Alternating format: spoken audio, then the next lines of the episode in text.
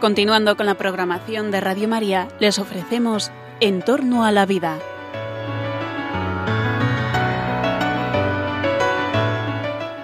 Es un espacio dirigido por José Carlos Avellán y Jesús San Román.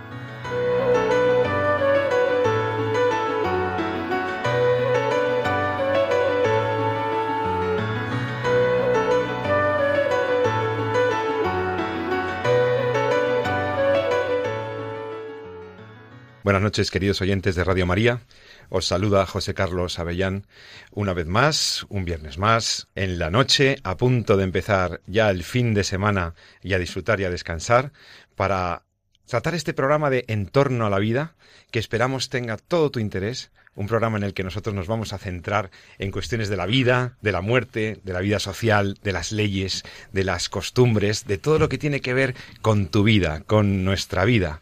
En Entorno a la Vida vamos a intentar hacer una aproximación ética, moral, a las cuestiones de fondo que plantean las legislaciones, las prácticas políticas. Sabéis que tratamos temas de la biomedicina, de la salud. Bueno, esperamos que el programa que hemos preparado hoy te interese mucho. Desde luego va pegado a la, a la actualidad, porque mm, hoy, esta noche, queremos comentar contigo, y tengo la suerte de que me acompañan dos grandes expertos, un tema que a mí particularmente me preocupa. Me preocupa y no, y no debería sorprenderme porque es recurrente en la historia reciente de nuestro país y de nuestra sociedad occidental, pero que no por recurrente no deja de llamar la atención y, y ser grave. El, con fecha de 18 de enero de 2017, Mm, tenemos noticia de la presentación ante la Cámara Legislativa Española de una proposición de ley, un proyecto, una proposición de ley que eh, quiere encaminarse a, hacer, a ser una ley, si encuentra el apoyo parlamentario suficiente, que trata en donde el grupo Unidos Podemos, un grupo parlamentario que todos ustedes conocen, presenta ante la Cámara de los Diputados la posibilidad, la demanda de que se legalice la eutanasia y el suicidio médicamente asistido en España. Sí, queridos amigos, en los micrófonos de Radio María y en este programa en particular, en Entorno a la Vida, hemos tratado en otras ocasiones la gravedad bioética, biomédica y social que tendría la legalización de esta acción que yo no me atrevo a llamar médica, luego lo discutiremos si puede ser un acto médico o no, esta conducta que pretende ser legalizada, que consiste en básicamente que la ley permita que una persona, normalmente un señor, una señora que lleva una bata blanca puesta, que ha estudiado seis años de medicina, una especialidad, que tiene un recorrido como médico y un prestigio, lo que sea, una experiencia médica, con algunas cautelas y autorizaciones, pueda este médico, esta médico, pueda causar intencionalmente la muerte a su paciente doliente, normalmente una persona con graves padecimientos físicos y o morales, una persona que no haya manifestado una voluntad en contra, una persona que haya pedido o al menos admitido la posibilidad de que le den la muerte ante una situación de enfermedad, mm, normalmente enfermedad terminal, y en medio de estos graves padecimientos.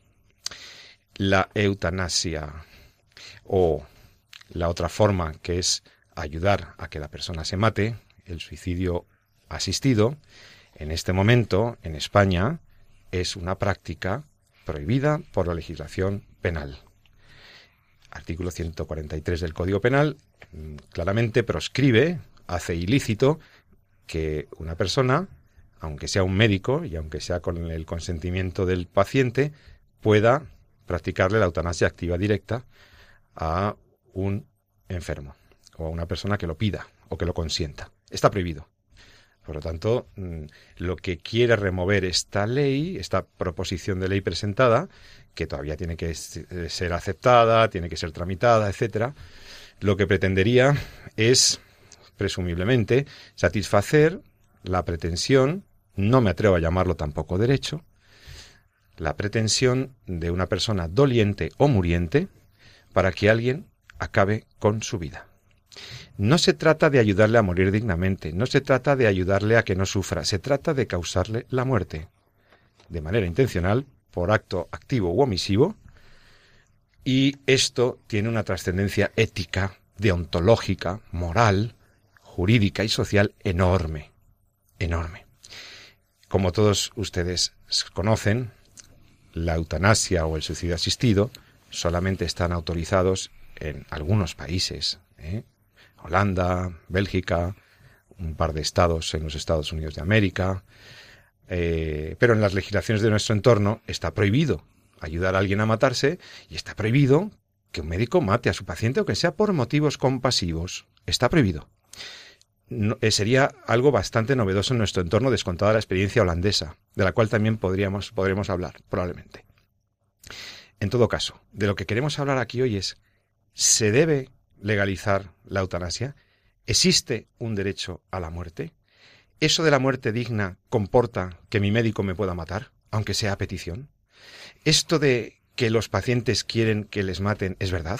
¿O más bien los pacientes lo que quieren es no sufrir, morir adecuadamente, morir bien acompañados, morir con atención paliativa? ¿Estamos hablando de un progreso o de un retroceso? Socialmente, jurídicamente, ¿se puede sostener que una persona pueda dar muerte a otra? Es decir, que un particular, por muy médico que sea, por mucho que haya un testamento vital, puede aceptarse, debe aceptarse en España que un médico le cause la muerte a su paciente? El debate de la eutanasia cruza dos conceptos básicos. El pretendido derecho, bueno, el real, que este sí que es real, el derecho a la autonomía de los pacientes, este sí que es un derecho, está previsto por la ley, incluso tenemos en España una ley del 2002, la ley de la autonomía de los pacientes, que prevé el derecho a renunciar a un tratamiento, el derecho a participar en la toma de decisiones sobre aspectos o cuidados que tienen que ver con mi salud y con mi vida. La autonomía del paciente es un derecho.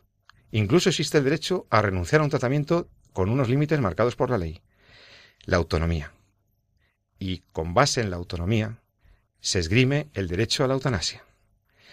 Pero por otra parte hay otro aspecto que me gustaría que aparezca en nuestro coloquio y que debería aparecer en mi opinión, y es otra consideración más de fondo.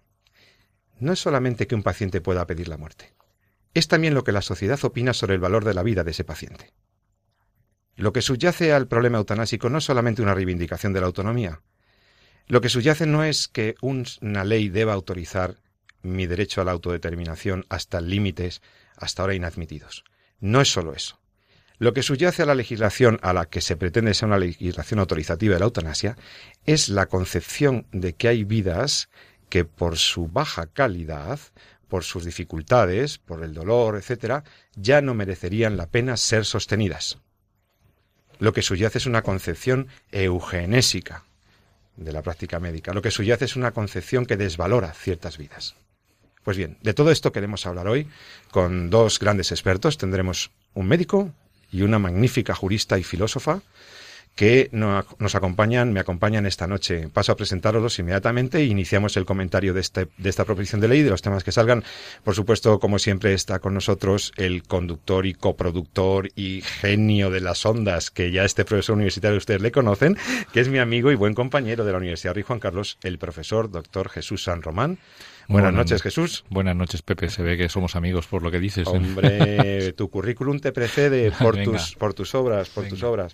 Felicidades, gracias por estar aquí esta noche. Un placer. Y también quiero presentaros nada menos que a una profesora, también compañera de la universidad, filósofa, jurista, doctora, profesora con muchos años de experiencia, estudiosa de los temas bioéticos, es una de las expertas en bioderecho de este país, de España, y es la profesora doctora Marta Albert. Buenas noches, Marta. Hola, buenas noches. Muchas gracias por estar en Entorno a la Vida. Además, en este tema tan delicado, porque mm, Marta, tú te has leído la proposición de ley que presentan los de Unidos Podemos y ¿cuál es tu primera reacción? Antes de entrar al detalle, primera reacción ante la norma, ante lo que se pretende sea norma. Pues la primera reacción realmente es muy negativa. Eso que yo soy optimista por naturaleza, no me gustan nada los análisis alarmistas ni. Eh, pero sinceramente me parece un texto que, que espero que no que no, que no llegue adelante porque plantea muchísimos problemas. Es decir, yo creo que aquí hay que hacer una distinción eh, por un lado, el debate básico, el debate de fondo, que quizás sea lo más importante, ¿no? Que es la cuestión de la despenalización y más aún de la conversión de la propia muerte en un derecho. Y luego, por otra parte, hay una cuestión, digamos, de técnica jurídica, una cuestión legislativa, es decir, cómo se articula ese derecho. En este caso, el problema es que, es que los dos planteamientos eh, mm, reciben un tratamiento mm, muy, muy, muy eh, manifiestamente mejorable. Quiere decir, por un lado, eh, la ley claramente aboga por la conversión de la propia muerte en un derecho subjetivo. No se limita a despenalizar, que es una cuestión distinta, ¿no? Porque la despenalización, bueno, de alguna manera ahí mm, permanece la concepción de, de la acción como un delito al que no se le impone pena. Estamos hablando de un derecho, de algo que se puede exigir lo que significa no ya que el médico, como tú decías antes, te pueda matar, es que te debe matar, que es un asunto distinto y más grave, ¿no? Em, y por otra parte está la cuestión de que, por eso te digo que, que, yo creo que es secundaria, ¿no? Una vez que hemos tomado esa decisión, cómo lo articulamos, cómo lo regulamos. En este caso, la verdad es que el texto que tenemos delante eh, desde mi punto de vista, eh, plantea dos problemas. Primero, que no garantiza en absoluto que esa decisión sea una decisión autónoma, libre, etcétera, y que luego ha importado de Holanda, etcétera, el sistema de verificación ex post. Es decir, que si hay alguna forma de verificar si esa decisión se ha tomado verdaderamente libremente, si se ha hecho conforme a la ley, que ya sería grave, ¿no? Pero es una vez fallecido el paciente. O sea que, mm, en fin, el panorama en general desde mi punto de vista es, es bastante, bastante, bastante negativo. Em, yo de todas formas em, subrayaría dos cuestiones. La primera, sobre todo, pues también pensando en, en, esos oyentes nuestros que, que, bueno, que puedan verse más cerca de, ¿no? de estas situaciones de final de la vida, de enfermedad, de ancianidad, de la ley eh, parece eh, que nos da más derechos, ¿no? Reconoce el derecho a finalizar con tu vida para aquellas personas que lo deseen, al resto no obliga nada y por tanto parecería que bueno que, que, no para va quien a lo pida para quien lo pida claro. Entonces yo creo que es importante que no nos dejemos engañar por ese lenguaje no eh, y a veces cuando explico estas cosas mmm, digo a veces el, el, derecho a morir termina transformándose en un deber de morir en un deber práctico obviamente no un deber jurídico no eh, con eso quiero decir que un poco eh, hilando con lo que tú mencionabas antes de cuál es la consideración social de la vida de estas personas, etcétera, mira, la ley es como si nos diera como un mensaje. ¿Cuál sería el mensaje que subyace de base a esta ley?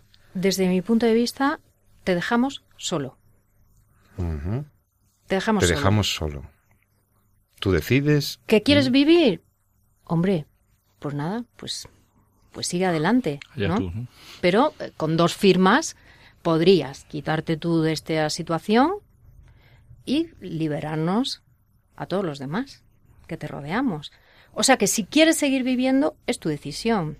Con lo cual, claro, un poco mutatis mutandis se parece, a mi juicio, a la, a la regulación del aborto, que deja también a la mujer en esa situación de decir, oye, podías haber abortado, que has querido seguir adelante, pues tú misma.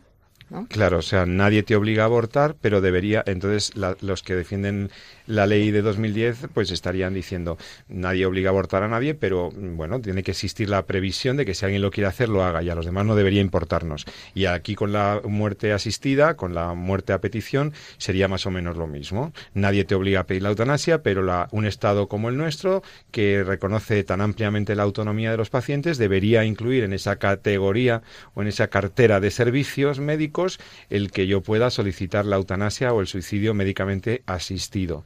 Y entonces, hablando de médicos, eh, tú, Jesús San Román, médico, eh, a ti esto, cuando tú estudiabas la carrera y te decían que tenías que cuidar la vida y si cuando no podías curar, paliar y todo eso, ¿a ti cómo te, qué te suena esto? Bueno, hemos hablado mucho ya también en, en el programa y yo creo que Marta eh, pues ha, tocado piezas clave, ¿no? Lo comentabas tú al principio, ¿no? Una cosa es eh, un acto que puede hacer un médico y otra cosa es un acto médico. Son cosas muy diferentes.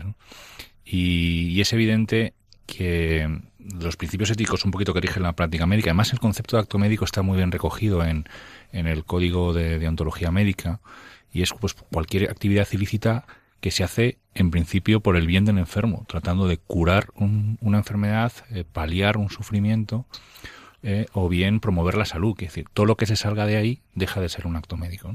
Entonces, eh, esto de la eutanasia, o, tal y cual se trata de vender un poquito a, a la sociedad, tiene eh, muchas de las cosas que ya hemos comentado y que se han vuelto a tocar aquí al principio. Primero, una extraordinaria manipulación del lenguaje. Yo creo que esto es fundamental, ya lo ha comentado Marta al principio.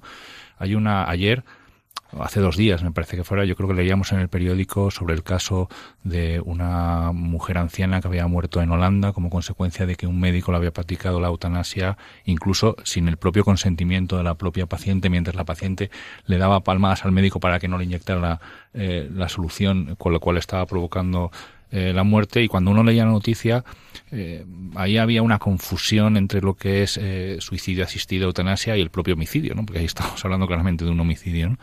Entonces, eh, lo primero que, que hay que hacer es ser muy claro respecto a lo que es un homicidio, lo que es una eutanasia, lo que es el suicidio asistido y lo que son otros actos ya que sí que son pueden considerarse actos médicos y además eh, éticamente admirables, como pueden ser los cuidados paliativos, como puede ser la sedación terminal, como puede ser la limitación del esfuerzo terapéutico eh, y actos médicos que están reconocidos en su práctica y que no tienen ninguna pega desde el punto de vista ético siempre y cuando pues eh, existan las condiciones necesarias para poder aplicarlos. ¿no?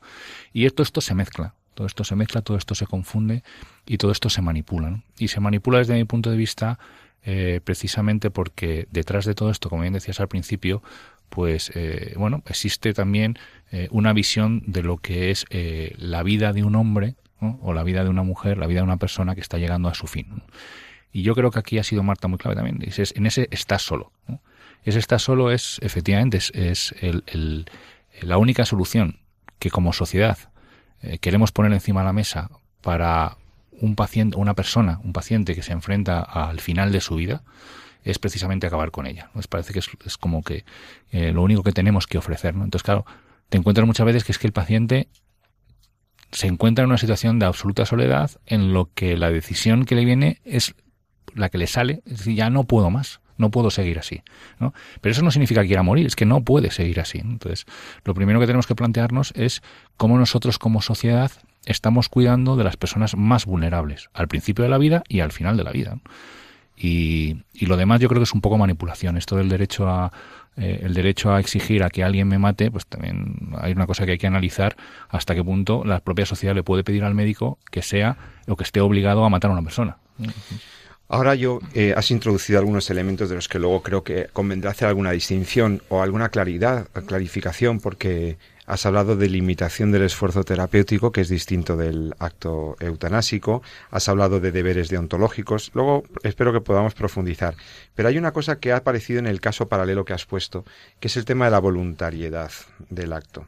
La proposición de ley que, que se nos se presenta al Congreso por este grupo de Podemos eh, incluye en el artículo 8 la obligación del médico responsable de asegurarse de que se trata de que la petición de eutanasia sea una petición completamente voluntaria. Bueno, eso Ahí ya lo está. hemos comentado, Pepe. En, yo creo que en el último programa que hablamos de eutanasia estuvimos comentando un artículo publicado en el JAMA, en la revista de la Asociación Médica Americana, en la cual precisamente se criticaba, y esto es una de las cosas más publicadas en las revistas científicas, se critica enormemente eh, eh, la libertad o la veracidad de esa propia de, de, esa decisión, de la decisión de querer morirse. Entonces hay que tener en cuenta que los pacientes que están en esta situación, eh, muchos pacientes están sometidos eh, o están pasando por, enfer por, enfermedades serias, enfermedades que están ya en un proceso avanzado. Eh, o bien son pacientes que no pueden decidir por sí mismos, pero que han dejado escrito eh, en algún momento eh, de su vida, como este caso que comentábamos hace dos días, eh, que salía en la prensa hace dos días, pues que llegada a esa situación, pues no les gustaría seguir viviendo. Y en, en como decía en esta revista, en el, en el, Journal of American Medical Association, ahí un grupo de oncólogos eh, concluían que la decisión del paciente de solicitar la, eutanasia no debe considerarse a priori una decisión completamente libre o completamente firme, pues una decisión muy voluble que depende muchas veces de cómo va la evolución de la enfermedad, de si los síntomas en ese momento eh, son, están siendo refractarios al tratamiento eh, y, que por, y que el paciente cambia constantemente de opinión en ese sentido. Y por tanto hay que tener eh, mucho cuidado ¿no? a la hora de decir que yo soy plenamente libre a decir que, me muere, que quiero morirme en un momento dado en que el médico no ha acabado de controlar todavía muy bien cuál es el, dolor que estoy padeciendo ¿no? y que o se está cambiando un tratamiento o acabo de añadir tratamientos nuevos o el tratamiento antidepresivo que estoy usando pues todavía no me está siendo eficaz y voy a migrar a un tratamiento diferente. Esto ocurrió también hace poco eh, bueno, pues con la eutanasia de un paciente que ya estaba cansado de, de vivir. Un paciente estaba en tratamiento antidepresivo y eh, se estaban planteando también unos nuevos, nuevos tratamientos para manejar esa, esa depresión. Entonces, si consideramos la eutanasia como una salida ¿no? Eh, a algo que desde el punto de vista médico no estamos controlando bien, pues entonces lo llevamos eh, lo llevamos claro como sociedad, ¿no? Si contemplamos que el matar a nuestro paciente es la mejor forma de acabar con la enfermedad que está padeciendo. Sí, aquí, perdón, Marta. No, yo simplemente eh, sumándome a lo que comentaba Jesús, a ver, yo creo que desde el punto de vista del legislador es un error muy grande ignorar la situación de fragilidad en la que se encuentran estos pacientes. O sea, no hay que confundir las cosas. El legislador no puede, después de la ley orgánica de autonomía del paciente, no vamos a volver a una situación de paternalismo. Es que no, no hay que confundir al personal. O sea, eh, pero ignorar una situación de fragilidad extrema en la que se encuentran este tipo de personas, pues es un error también porque le haces un flaquísimo favor al, al paciente, ¿no? Además, en este caso concreto, en la, en la, en la proposición de, de ley, el derecho, entre comillas, se reconoce a personas eh, con enfermedad en fase terminal o que padezcan sufrimientos físicos o psíquicos que consideren intolerables. considerados intolerables. O sea, es un concepto jurídico súper indeterminado. Nos introduce el factor psíquico, que es que cuando has mencionado el JAMA, he recordado yo hace poco eh, que se publicó un artículo en el que em, en el que se se, se, publica, se, se mostraban los resultados de un, de un estudio hecho eh, sobre eutanasias a personas eh, con, un, con un problema psíquico. El 56% de los casos eran considerados tratables por los propios médicos. O sea, esto eh, plantea una serie de, de, ¿no? de cuestiones que yo creo que tenemos que, pensarlas simplemente con un poco de sentido común, ¿no? Eh, porque realmente no, no, no estamos garantizando derechos ni estamos reforzando la posición jurídica de estas personas, ¿no? O sea, yo pensaba, o sea, es un, es un ejemplo eh, tonto, ¿no? Pero yo, ahora cuando está en la tele continuamente toda esta cosa de la cláusula suelo, las hipotecas, y dices, no te has enterado de lo que has firmado con un notario, con un, ¿sabes? Imagínate, y eso viene protegido por el ordenamiento jurídico. Cuando tú estás en una situación de enfermedad, de fragilidad, sabiéndote una carga para toda tu familia, con dos firmas que pueden ser tuyas, o si no puedes firmar, puede ser de un familiar. Es tremendo. Se, toma una decisión de, esta, de este calibre. Sí, además tenemos la experiencia holandesa con donde, a ver, todo el mundo tiene muy claro, incluso los partidarios de la eutanasia, que no debe practicarse la eutanasia a personas que hubieran manifestado de manera clara su opinión contraria a ello, ¿no? Las eutanasias contra voluntarias o involuntarias. Eso eh, está claro que todo el mundo lo rechaza. Donde vienen las dificultades es cuando en el mismo, la misma Fiscalía del Estado holandesa reconoce que en Holanda no, no hay un problema tan grande con las eutanasias involuntarias, sino con las llamadas eutanasias no voluntarias que no son eutanasias practicadas a pacientes que hayan dado su consentimiento claro, sino eutanasias practicadas a, personas que no han manifestado su oposición, pero tampoco que estén de acuerdo con que se les practique, les, con que les maten. Las no voluntarias son un territorio peligrosísimo, donde se introducen también el tema de, los incapaces y de la representación legal para este tipo de actos, y donde se presenta un terreno muy difuso, porque se hablaba de centenares de eutanasias practicadas sin constancia clara de que el paciente lo hubiera aceptado. Pero fíjate lo que significa. Significa que ha habido otras personas, médicos, psicólogos, quien corresponda, que han decidido que esa vida ya no es digna de ser vivida. Y por tanto, pues han actuado ¿eh? y han quitado la vida a ese paciente. Entonces, eh, bueno, pues eso es una cuestión que hemos asumido, por lo menos en la comunidad europea, en Holanda, como algo que puede caber dentro del derecho. Y desde desde el punto de vista médico, eh, no creo que haya ley que pueda justificar eso. De todas maneras, la proposición de ley de Unidos Podemos, estamos en, comentando esta proposición de ley que llegó hace unos días a la mesa del Congreso, firmado por unos parlamentarios, con con una proposición que incluye la solicitud de la eutanasia como algo que debe ser atendido, siempre que se cumpla un requisito. Aquí eh, expresan ellos eh, que la petición deberá formularse de manera voluntaria, por escrito, repitiéndose de manera general en al menos dos ocasiones, con una separación de 15 días, y no siendo el resultado de una presión externa. Si el médico responsable, le estoy leyendo textualmente el texto de la proposición de ley, si el médico responsable considera que la muerte de la persona o la pérdida de su capacidad para prestar consentimiento informado son inminentes, se aceptará cualquier periodo menor a 15 días que el médico responsable considere en las circunstancias específicas. O sea que si pensamos que la persona quizá podría cambiar de opinión o podría volver a recapacitar sobre esto, pero claro, eh, eh, o sea, la presunción es que es un derecho que hay que garantizar. Y ese es el error antropológico, ese es el error moral. Y pregunto desde el punto de vista Aunque lo haya reiterado. Se le está dando al médico la capacidad para poder decidir sobre la vida de otro. Total, sí, sí, sí, No sé si hay muchas leyes que te permitan a un individuo poder disponer de la vida de otro.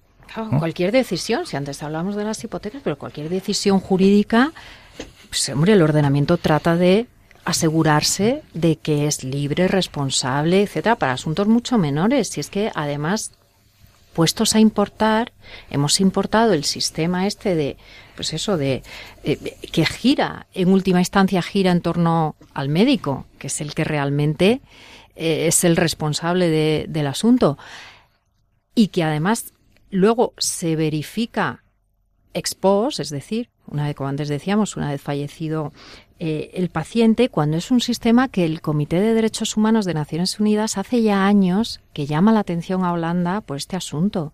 O sea, eh, incluso desde el punto de vista, si queréis, borramos todas las connotaciones morales, éticas y nos quedamos solamente con la técnica legislativa y con un mínimo de sentido del derecho, pues, pues no.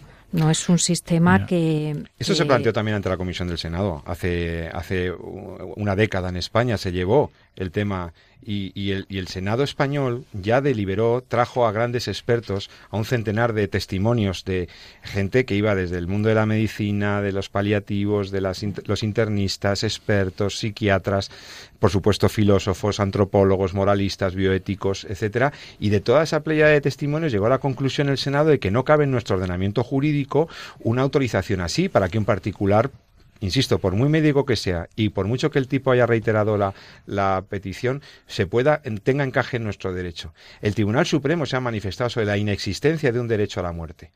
Eh, entonces, esto de que decir que, que, plantea la, que plantea la proposición de ley de que hay que extender el alcance de la autonomía más allá de lo que había previsto la ley 41 de 2002, ¿por qué? ¿De qué autonomía me está usted hablando? Si me está hablando una persona con limitada, con su competencia más que dudosa, con, con unos problemas de capacidad, con un sufrimiento, es que es parte de un hecho falaz, de un planteamiento falaz. Pero yo quiero que el profesor San Román nos explique, eh, ustedes en la práctica médica, normalmente si yo voy a un servicio y estoy, eh, estoy ingresado con, con un problema eh, grave o estoy con un tema crónico ya grave, mm, ¿Cuál es la diferencia entre limitar el esfuerzo terapéutico, esta palabra que usted ha usado, y una eutanasia llamada pasiva? Dejar de hacer algo. Pero esto, mm, vamos, a, vamos a madurar un poquito esto. ¿Es lo mismo dejar morir a alguien cuando no puedo hacer nada por él que matarle cuando me lo pide? ¿Es lo mismo matar que dejar morir? Mm, son temas graves, son temas de fondo. Mm, hay muchas más preguntas sobre esta proposición de ley. Tenemos la eutanasia ah, que llama a las puertas de la, la, legalidad española. Tenemos que alertar sobre los riesgos de estos. Vamos a aclarar estas cosas enseguida. Ahora mismo, mm, déjame que vamos a escuchar una canción y seguimos reflexionando sobre temas tan interesantes en Radio María.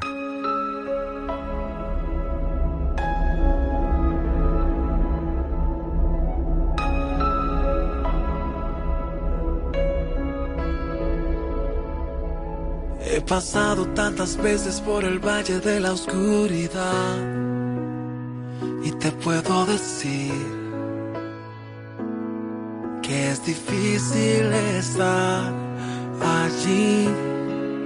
Y que tengo cicatrices que cuentan tantas historias que me han hecho crecer, pero ves, aún estoy aquí, más fuerte que nunca, y todo esto se debe a que he puesto mi confianza en aquel que me llamó y que su respaldo me prometió y nunca he estado solo.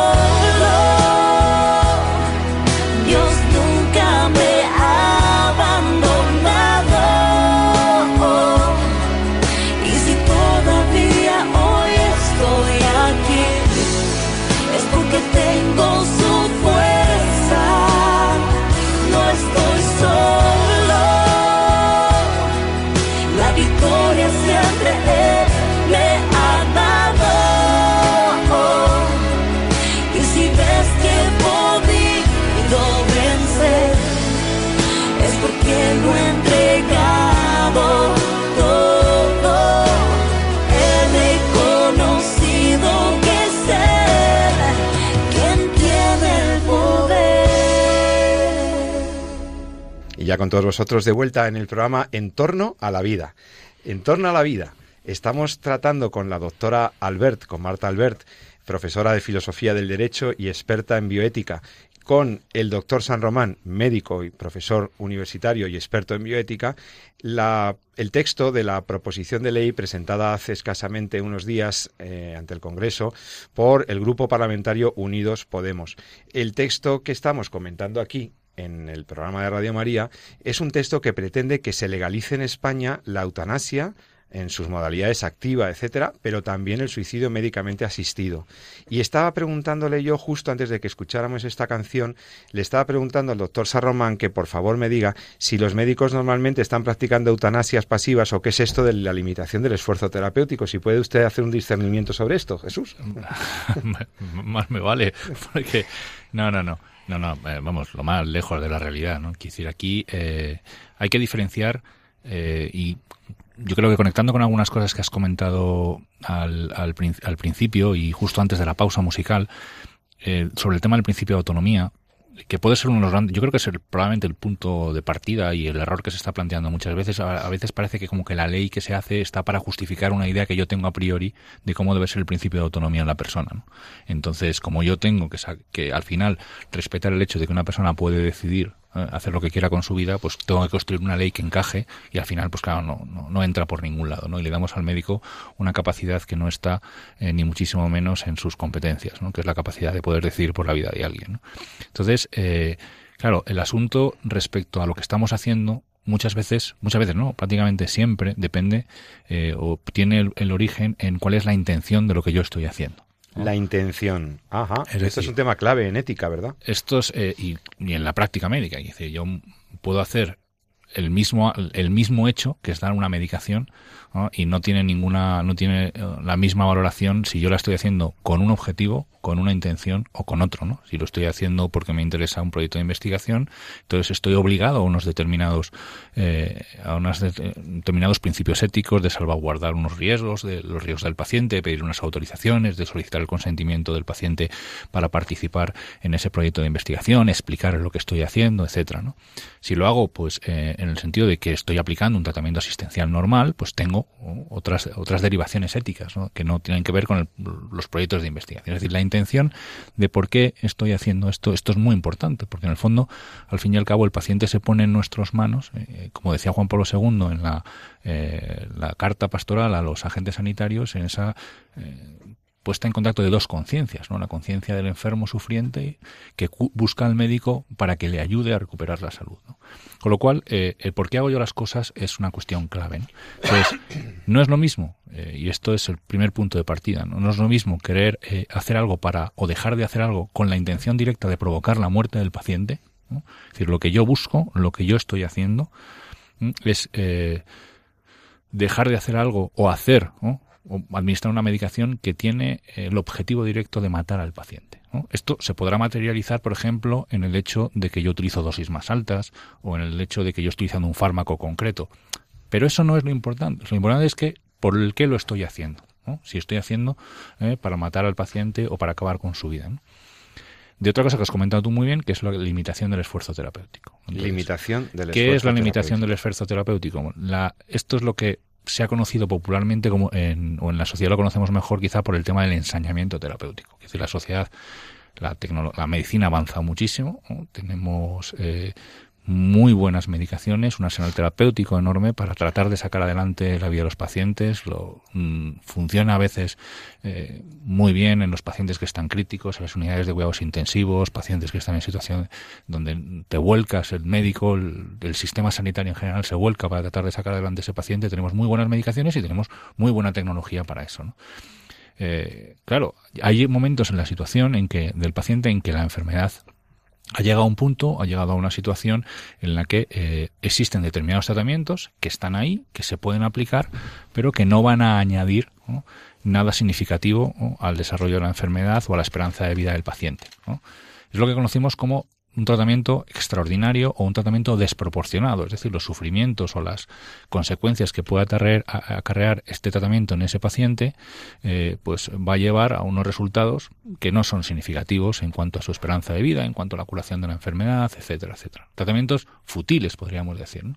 Claro, esto va cambiando con el tiempo, es decir, igual un tratamiento que hoy eh, pues eh, se considera desproporcionado, pues mañana no, porque podemos aplicarlo junto con otros. Es decir, va cambiando en función de cómo va cambiando la tecnología. Hay eh, enfermedades en las que ahora pues no tenemos grandes arsenales terapéuticos y por tanto pues en un momento dado pues podemos pasar eh, a un control de síntomas a lo que llamamos los cuidados paliativos sin que, tengamos específicamente un objetivo meramente curativo sino mantener el confort del enfermo esto es lo que decía los clásicos no dice curar pues algunas veces lo conseguimos ¿eh? y aliviar el sufrimiento siempre tenemos que buscarlo. ¿no?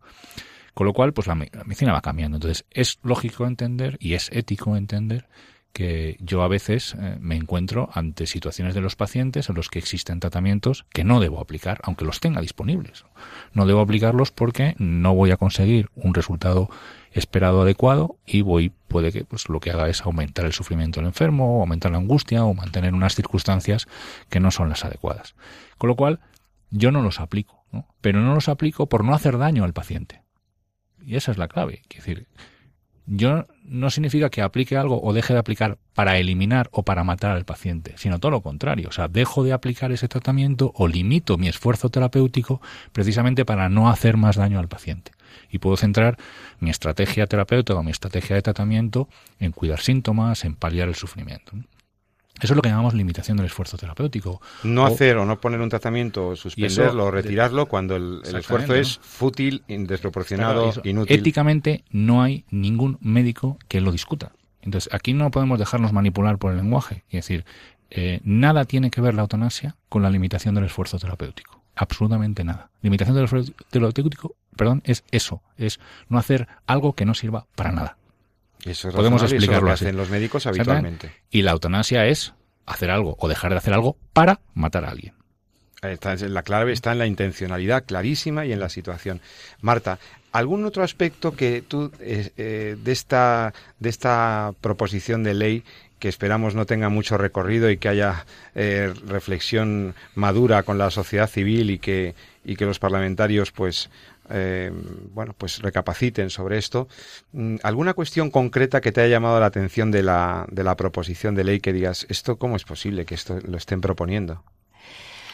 Sí, bueno, también por, pues, por informar un poquito en general a, a nuestros oyentes, eh, mm, muy, muy, muy resumidamente, la ley lo que prevé es eh, la posibilidad de que el, el médico responsable del paciente lleve a cabo la muerte de su paciente eh, a petición previa de esta. Entonces, como antes mencionabas, el paciente debe pedirlo en dos ocasiones entre las que deben mediar unos 15 días, aunque esto, incluso esto eh, puede excepcionarse, y eh, tiene que pedirlo por escrito con su firma. Lo que ocurre es que, por ejemplo, una primera cosa que me llama mucho la atención es que si el paciente tiene capacidad de discernir, paciente, ojo, mayor de 18 o menor emancipado, estamos hablando de 16 años.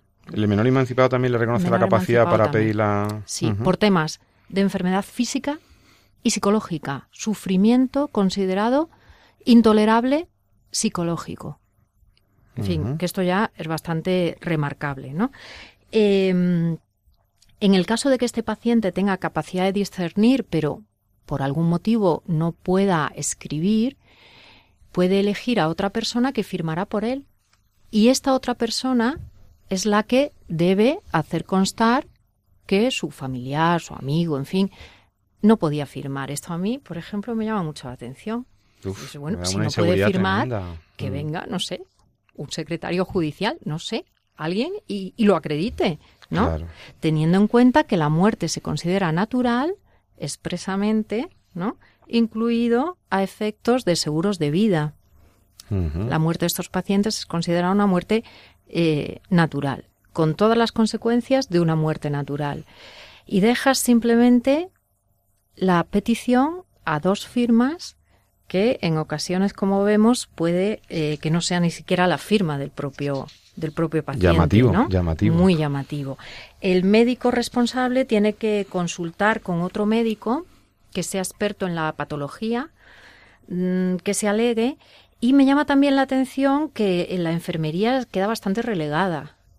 Cuando al final son los que están en, la, a pie de cama, ¿no? Pues en fin, que hay, hay proyectos interesantísimos de toma de decisiones anticipadas, de ir madurando, pues estas decisiones que efectivamente se pueden y se deben tomar por los pacientes, ¿no? Acerca de sus tratamientos, pues con implicando a todo el equipo médico, a la enfermería, en fin. Mm, y mm, y lo, que, y lo que también me parece que es bastante remarcable es curioso porque el artículo 8 establece las obligaciones del médico responsable, entonces va como explicando todo el procedimiento, tal, eh, y determina que este médico es el que ha de garantizar el acceso a la prestación.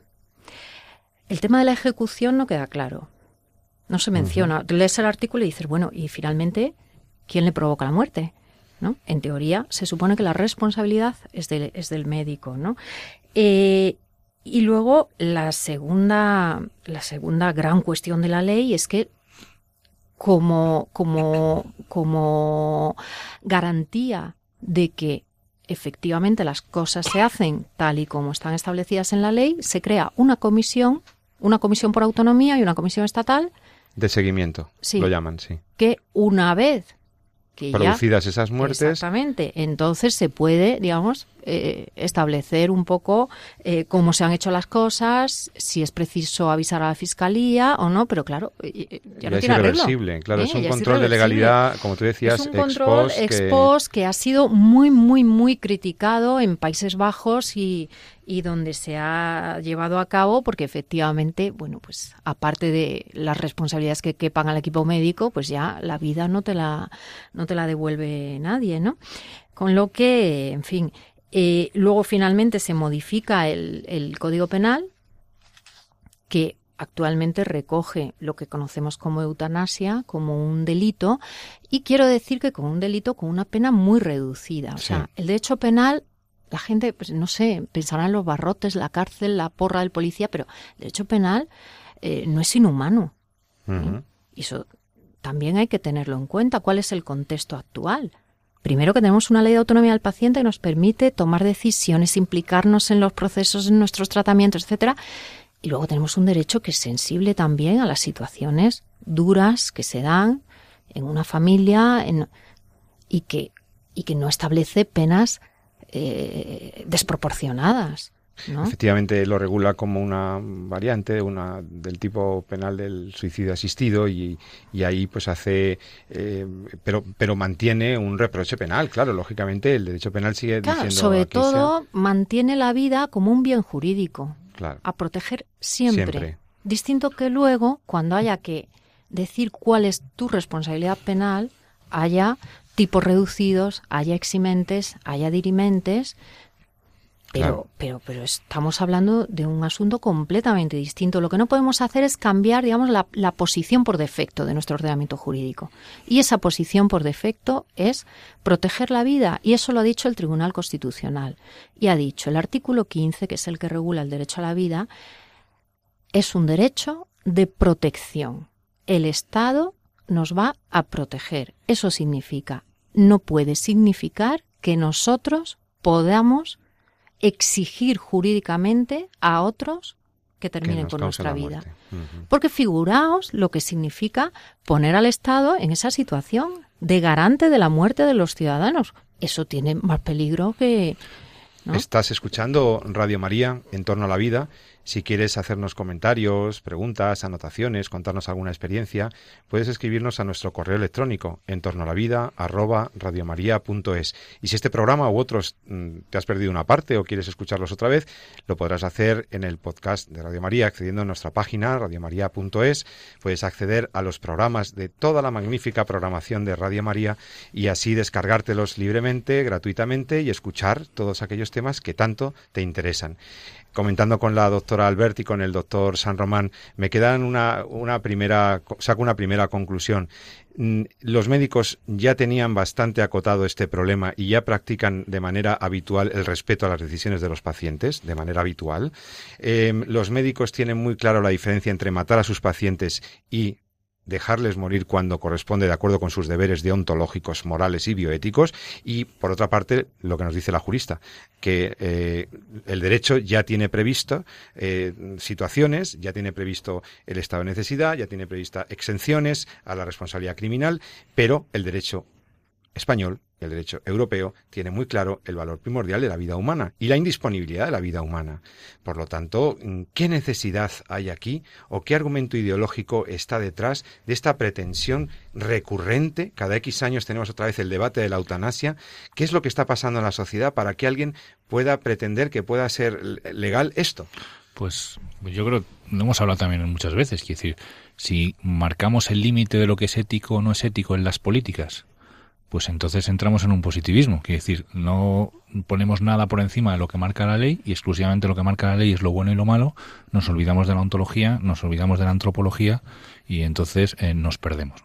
Porque fijaros, todo lo que hemos comentado de la ley, en el fondo, si es bueno o si es malo, son mecanismos que tratan de articular para saber si la decisión de si una vida es digna de ser vivida o no es digna de ser vivida se ha tomado eh, con eh, eficacia, con, criterio, etcétera. Pero es que yo niego la mayor. decir, la cuestión es que la sociedad, nosotros no tenemos capacidad ni criterio para decidir que una vida no es digna de ser vivida.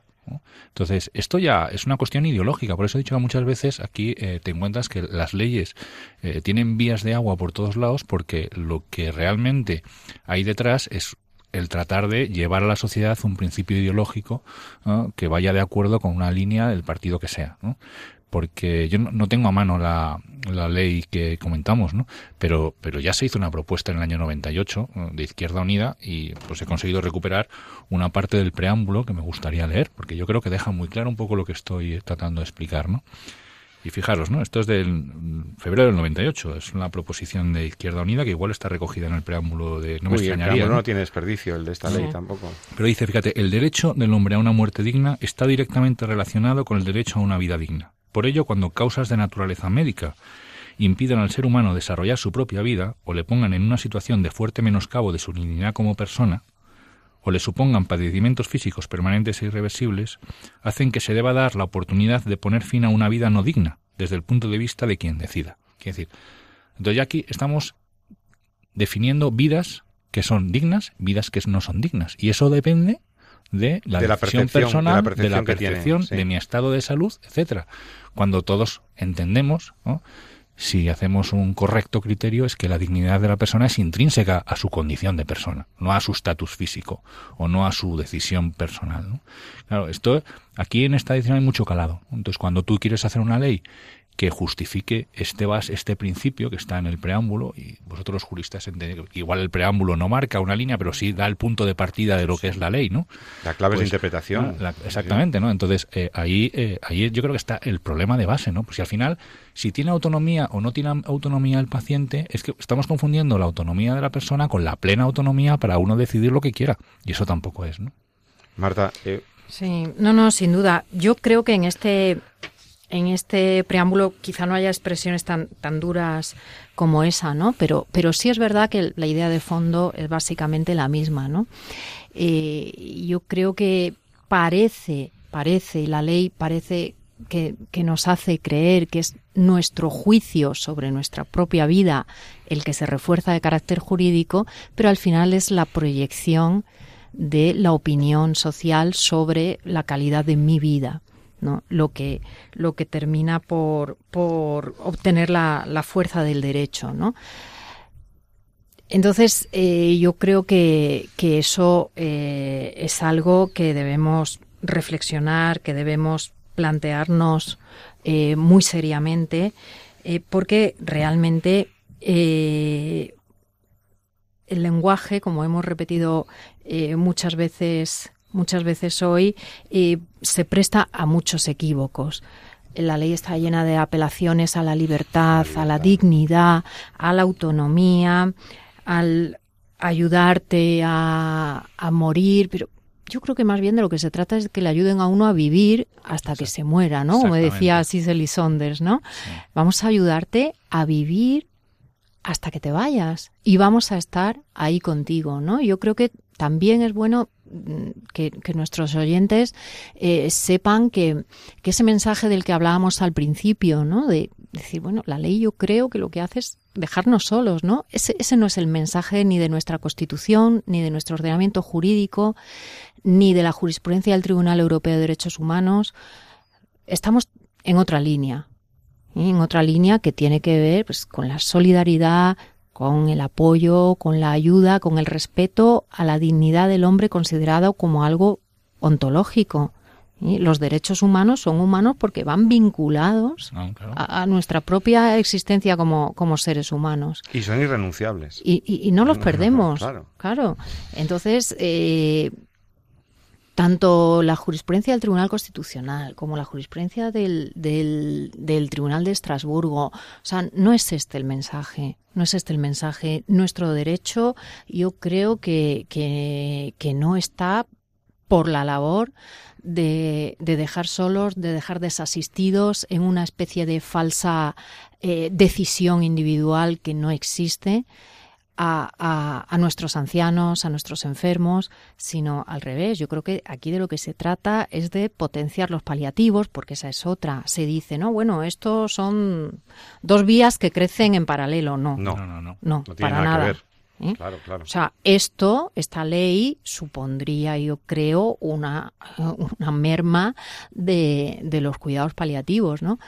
Y como ha ocurrido en Holanda, pues si es que tenemos el ejemplo. Tienen, además, en la ley hacen referencia a la situación de Países Bajos. Digo, pues, estupendo, pues es lo que hay que hacer, efectivamente, ver lo que está pasando en, Países Bajos, ¿no? Está el libro ese fantástico de Hending, eh, Seducidos por, la, muerte, ¿no? Eh, que, que, ya da un, un análisis bastante, bastante luminoso, a mi juicio, ¿no? Entonces, eh, yo creo que por encima de, de, todas esas trampas del lenguaje, lo que hay es que eh, tener muy claro eh, a qué nos, a qué nos, a qué nos protege la ley, a qué tenemos derecho. Tenemos derecho a ser cuidados, tenemos derecho a ser asistidos, tenemos derecho a vivir hasta el último momento de nuestra vida con toda la ayuda de nuestros médicos, con la compañía de nuestros familiares, con asistencia espiritual, religiosa, y, y a eso es a lo que tenemos derecho. No tenemos derecho a decidir cuándo y cómo termina nuestra vida. Pues sí, yo creo que con eso resumes muy bien lo que hemos ido considerando sobre esta proposición de ley que, ha sido un poco el pretexto para volver a clarificar eh, estos asuntos con nuestros oyentes, que realmente pues a todos nos, nos interesa y a todos nos preocupa, porque al final las leyes tienen un efecto moralizante, no lo olvidemos, las leyes tienden a, hacernos creer que lo que se legaliza es ético y no es así, no necesariamente es así, y, y por lo tanto tenemos que dar un claro rechazo a este tipo de proposiciones de ley. Tranquilos nuestros oyentes, no es una ley, es una proposición, es un, eh, es un intento de legislar eh, legalizando eh, la eutanasia que esperamos que en el debate parlamentario pues se puedan ver sus deficiencias, de verdad se gire hacia una apuesta por los cuidados paliativos, por un plan nacional de cuidados paliativos, que no haya inequidades entre las comunidades autónomas, que, que todos los servicios estén bien dotados y que toda persona pues pueda recibir la atención que como ser humano merece de acuerdo con su dignidad, también en el, en el momento final de la vida. No es verdad, como dice, no es verdad cosas que se dicen en el proyecto, en la proposición de ley. No es verdad que haya una tendencia generalizada a legislar en favor de esto. No es verdad que los pacientes quieran que se les mate. Las peticiones de eutanasia eh, que se podrían considerar medio eh, en el sentido de competencia del paciente son absolutamente minoritarias, excepcionales y no es una, no es un, no hay, no, hay una demanda de que nos ayuden a matarnos o, o a que nos maten. Lo que es una demanda a vivir con dignidad también los últimos momentos de la vida. Evitemos las manipulaciones del lenguaje, evitemos esos falseamientos de conceptos y yo creo que después de este programa pues algunas cosas han quedado muy claras. ¿Alguna última palabra en el último segundo, Jesús? Nada, me quedo comentaba eh, Marta ojalá el sistema sanitario, ojalá de verdad los médicos y los cuidados paliativos, y ese es nuestro objetivo, eh, seamos capaces de ayudar a nuestros pacientes a vivir hasta que mueran. ¿no? Yo creo que eso es eh, define eh, cuál tiene que ser el objetivo de nuestro trabajo, ¿no? ayudarles, acompañarles y hacer precisamente esa transición pues lo más digna posible. Último mensaje, Marta, ¿alguna cosa que recomendar? Pues, pues recomendar no olvidar el trabajo que ha costado a toda nuestra civilización el que el Estado garantice nuestra vida y no se vea en la posibilidad de disponer de nuestra muerte, porque no hay que ser inocente, o sea, quiero decir, la, lectura de este mal llamado derecho a morir, pues lo que implica es un acrecentamiento también del poder del Estado en torno a la decisión de, de, del, del valor de las vidas. Entonces, esto no, no hay que olvidarlo. El derecho está para proteger a las personas y a sus derechos fundamentales. En ese sentido, también recomiendo a nuestros oyentes que lean el Magisterio de la Iglesia, que sobre este tema hay reiterados documentos pontificios, papales, también documentos de conferencias episcopales muy interesantes, clarificando el sentido del valor de la vida, de su valor incondicional, de su dignidad intrínseca y de su indisponibilidad. Nos despedimos aquí. Espero que tengan un feliz fin de semana. Buenas noches Jesús, buenas noches Marta, buen fin de semana. Y a todos nuestros oyentes también, que pasen unos felices días de descanso y recuerden lo que siempre les recomiendo. Amen la vida y defiéndanla. Muy buenas noches.